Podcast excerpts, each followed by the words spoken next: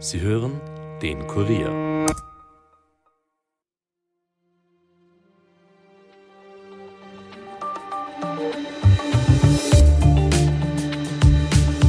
Israel, Ukraine, Kosovo, Kaukasus, Sahelzone. In vielen Gebieten der Welt gibt es derzeit Krieg oder Krisen. Die Welt scheint so gebeutelt wie lange nicht mehr. Für die heutige Episode haben meine beiden Kollegen Armin Arbeiter und Evelyn Peternell aus dem Kurier Außenpolitik-Ressort mit Sicherheitsexperte Walter Feichtinger gesprochen. Er erklärt, ob es einen Zusammenhang zwischen all den Eskalationen gibt, was die USA damit zu tun hat und warum sie nicht mehr als Weltpolizist agieren möchte und was das alles für Europa bedeutet. Mein Name ist Caroline Bartosch. Es ist Montag, der 16. September 2023 und ihr hört den Daily Podcast des Kurier. Schön, dass ihr zuhört. In Israel sprechen manche vom Holocaust im Heiligen Land. Die Panzer rollen Richtung Gaza. In der Ukraine ist kein Ende des Kriegs in Sicht und auch in anderen Teilen der Welt, wie etwa im Kosovo, in der Sahelzone oder im Kaukasus, kann keine Rede von Frieden sein. Droht also ein neuer Flächenbrand? Unter anderem diese Fragen haben Armin Arbeiter und Evelyn Peternell, beide aus dem Kurier Außenpolitikressort, Walter Feichtinger gestellt. Er ist Politikwissenschaftler, ehemals Bundesheerbrigadier und jetzt Leiter des Centers für strategische Analysen. Feichtinger erklärt im Interview, was all die derzeitigen Konflikte verbindet und ob dahinter Interessen großer Player stehen. Gibt es eine zusammenhängende Erklärung für all diese Krisen, ähm, die sich momentan gerade verdichten? Ja, wenn man sich die Entwicklung der letzten Jahre anschaut, fragt man sich wirklich, wer hier noch für Ordnung auf dieser Welt sorgen soll. Und ich erkläre mir das damit, dass wir hier wirklich in einem geopolitischen Umbruch uns befinden, wo einfach ein, aus einer Supermacht plötzlich zwei Supermächte geworden sind, wo Regionalmächte nach vorne streben, mittelstarke Mächte und wo einfach das, was bisher das Korsett für die Sicherheit weltweit geboten hat, einfach nicht mehr gilt oder zusammengebrochen ist. Was meine ich damit? Wir wissen, dass die USA in den 1990er Jahren und auch noch im ersten Jahrzehnt dieses Jahrtausends sozusagen als Weltpolizist viele Aufgaben übernommen haben.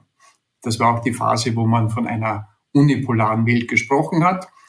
Vieles davon kann man kritisieren, das ist überhaupt keine Frage. Dennoch war es so, dass die USA fast an allen Punkten der Welt präsent waren und hier gewissermaßen auch für Ordnung gesorgt haben.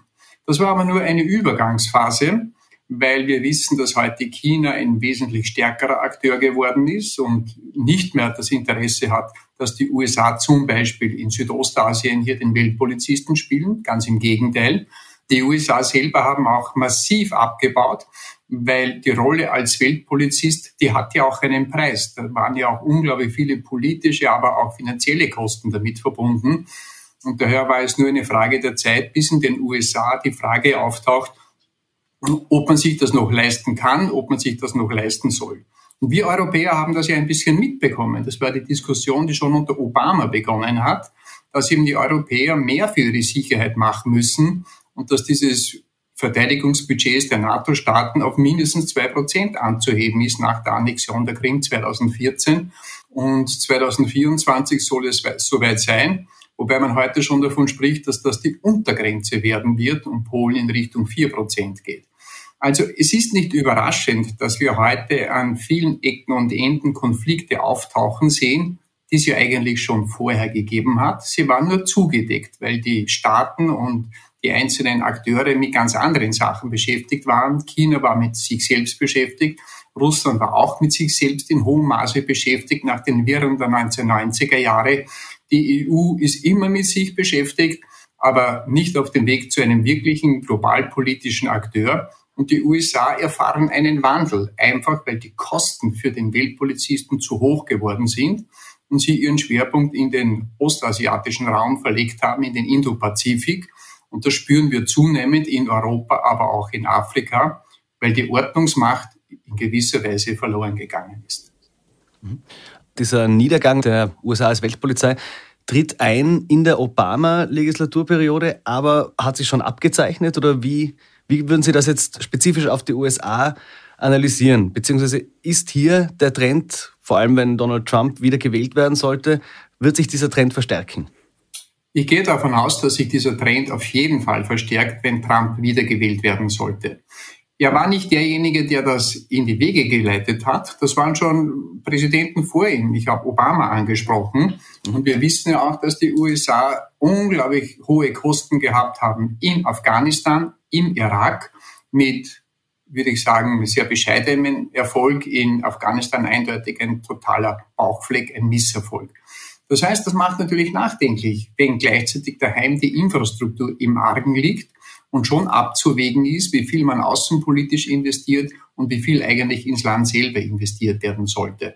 Das ist für mich eine Tendenz, ein Trend, der klar erkennbar war über die letzten zehn Jahre auf jeden Fall, der beschleunigt wurde durch den erzwungenen Abzug aus Afghanistan und der sich im Falle einer Wiederwahl von Trump ganz massiv wieder verstärken würde all diese Konflikte, die jetzt aufbrechen, egal ob das jetzt eine Privatperson im Kosovo ist oder ein Putsch im Niger oder eben jetzt äh, dieser Terrorangriff der, der Hamas, sitzen da dahinter Akteure, die das aktiv befeuern wollen oder sind das die jeweils eigenen, die einfach sagen, jetzt haben wir die Möglichkeit, die Gelegenheit beim Schopfe zu ergreifen?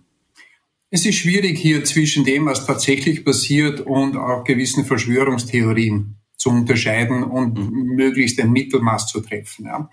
Es ist natürlich im Raum, dass Iran als Akteur gerade im Nahen und Mittleren Osten eine ganz eine zentrale Rolle spielt, mit der Unterstützung der Hisbollah, mit der Unterstützung der Hamas, mit der Unterstützung der Houthi-Rebellen. Das heißt, der Iran hat sicher ein großes Interesse und einen großen Einfluss auf diese Akteure.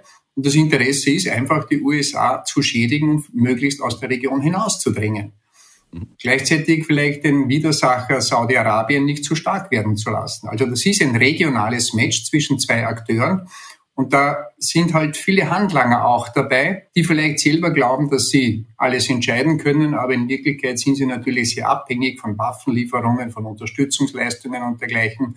Das heißt, es ist schon ein Zusammenspiel zwischen übergeordneten Interessen auf regionaler Ebene von einzelnen Akteuren und dann diese einzelnen Akteure selbst vor Ort, wie eben diese Organisationen wie Hamas. Sie haben vorhin China erwähnt. Ähm, hat China auch Interessen, die es momentan im Nahen Osten verfolgt? Weil Peking hat sich eher dezent zurückgehalten bisher.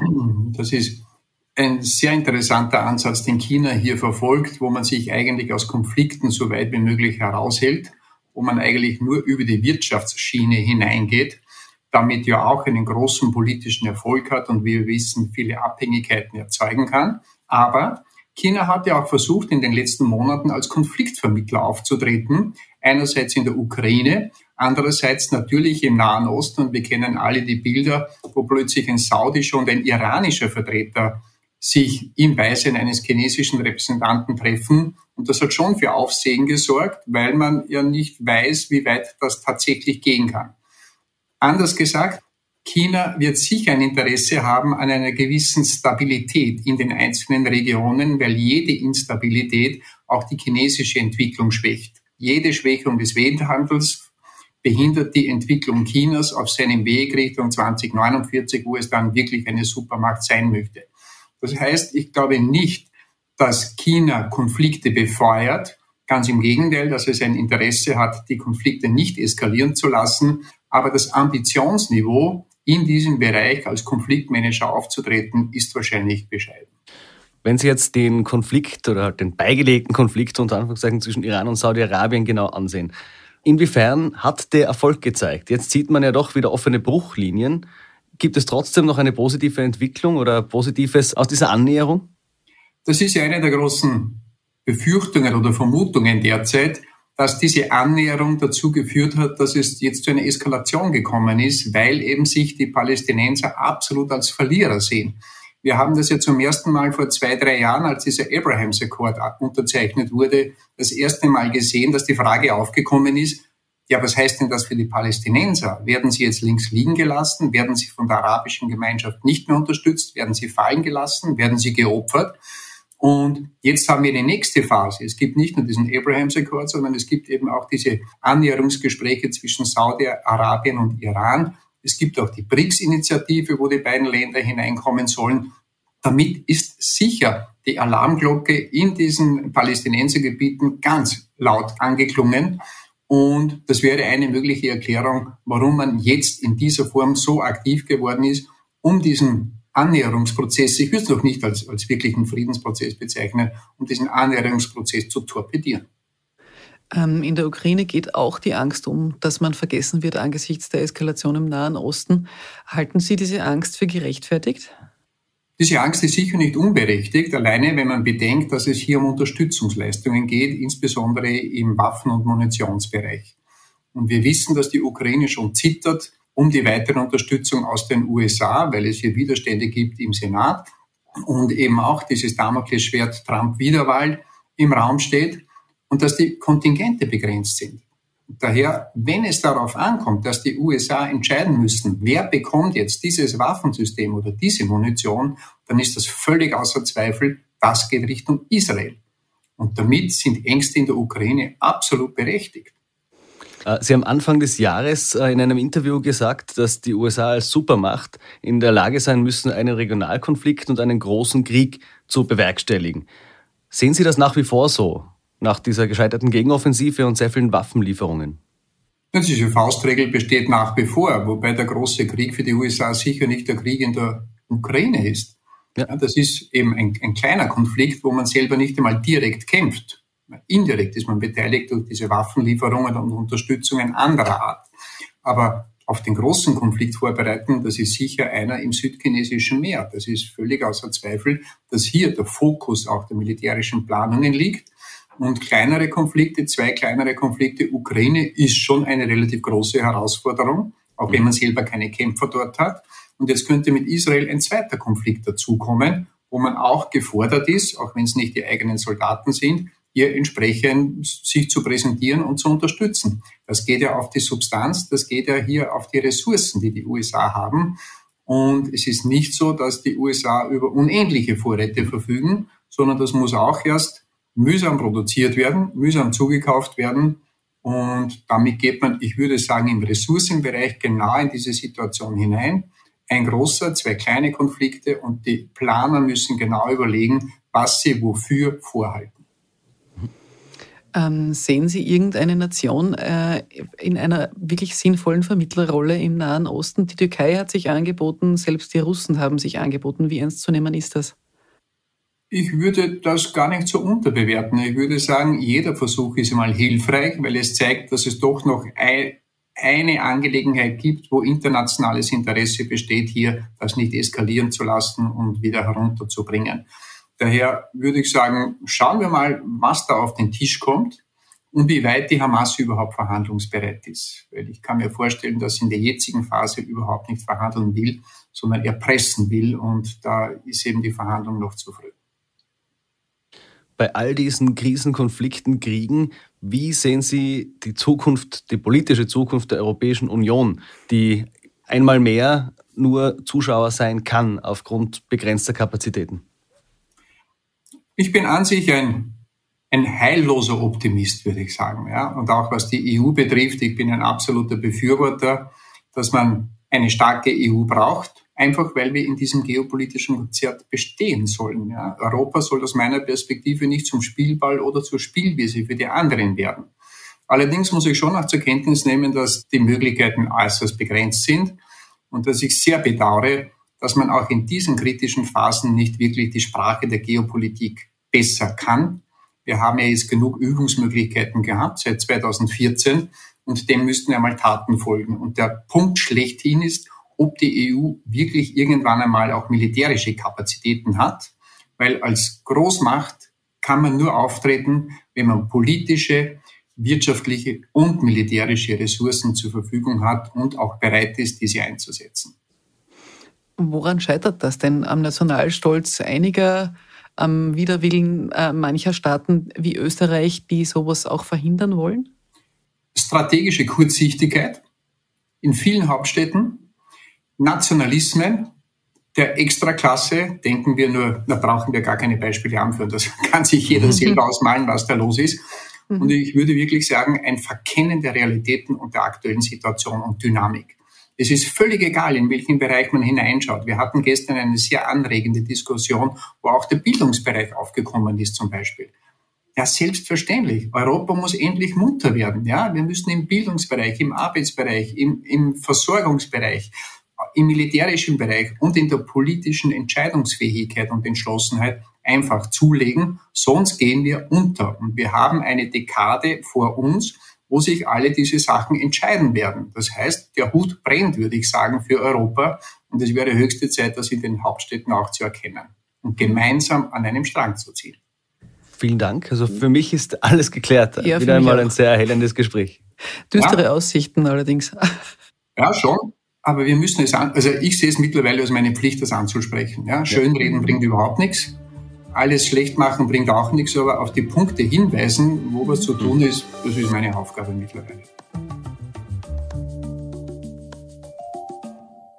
Wenn ihr mehr zum Nahostkonflikt wissen wollt und über alle laufenden Entwicklungen up-to-date bleiben möchtet, wir haben auf kurier.at einen eigenen Nahost-Channel für euch eingerichtet.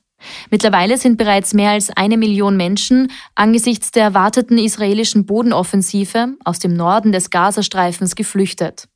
Während die israelische Armee am Montag weitere Soldaten rund um den palästinensischen Küstenstreifen zusammenzog, setzte sie ihre Angriffe auf die Fluchtwege vom Norden in den Süden des Gebiets am Vormittag nach eigenen Angaben aus. Indes stieg die bestätigte Zahl der von Hamas-Kämpfern in Israel entführten Geiseln auf 199 Menschen. Und noch ein paar andere Schlagzeilen zum heutigen Tag. Österreich wird verklagt. Die italienische Regierung hat am Montag die bereits mehrmals angekündigte Klage Italiens gegen Österreich vor dem Europäischen Gerichtshof wegen der Tiroler Antitransitmaßnahmen beschlossen. Es handle sich um eine schwierige, aber zwingende Entscheidung angesichts der Haltung der EU-Kommission und der Unmöglichkeit, eine Verhandlungslösung zu erreichen. Das hat Verkehrsminister Matteo Salvini gesagt.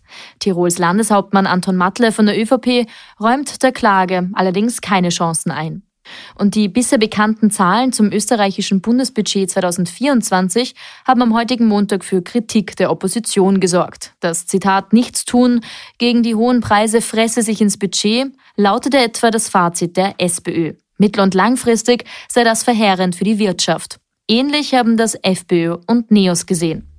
Damit war's das für heute von uns. Mehr lest ihr wie immer auf kurier.at. Und unter www.kurier.at slash podcasts findet ihr mehr von uns zum Hören. Wenn euch einer der Podcasts gefällt, dann abonniert ihn doch gleich auf Apple Podcasts oder Spotify und hinterlasst uns auch gerne eine Bewertung. Ton und Schnitt von Dominik Kanzian, produziert von Elias Nadmesnik. Mein Name ist Caroline Bartosch. Ich hoffe, ihr seid gut in diese neue Woche gestartet und hört doch auch morgen wieder rein. Bis bald.